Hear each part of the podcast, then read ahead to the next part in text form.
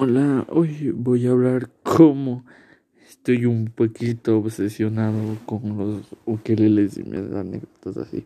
A ver, todo empezó antes de la cuarentena, que yo quería un ukelele, pero mis ganas de tener un ukelele obviamente empezaron más más cuando estamos en cuarentena porque no tenía nada que hacer y lo mejor que me pareció es pedirle un ukelele, o sea, pero no sé, creo que no me pueden comprar por la situación que estamos pasando y todo.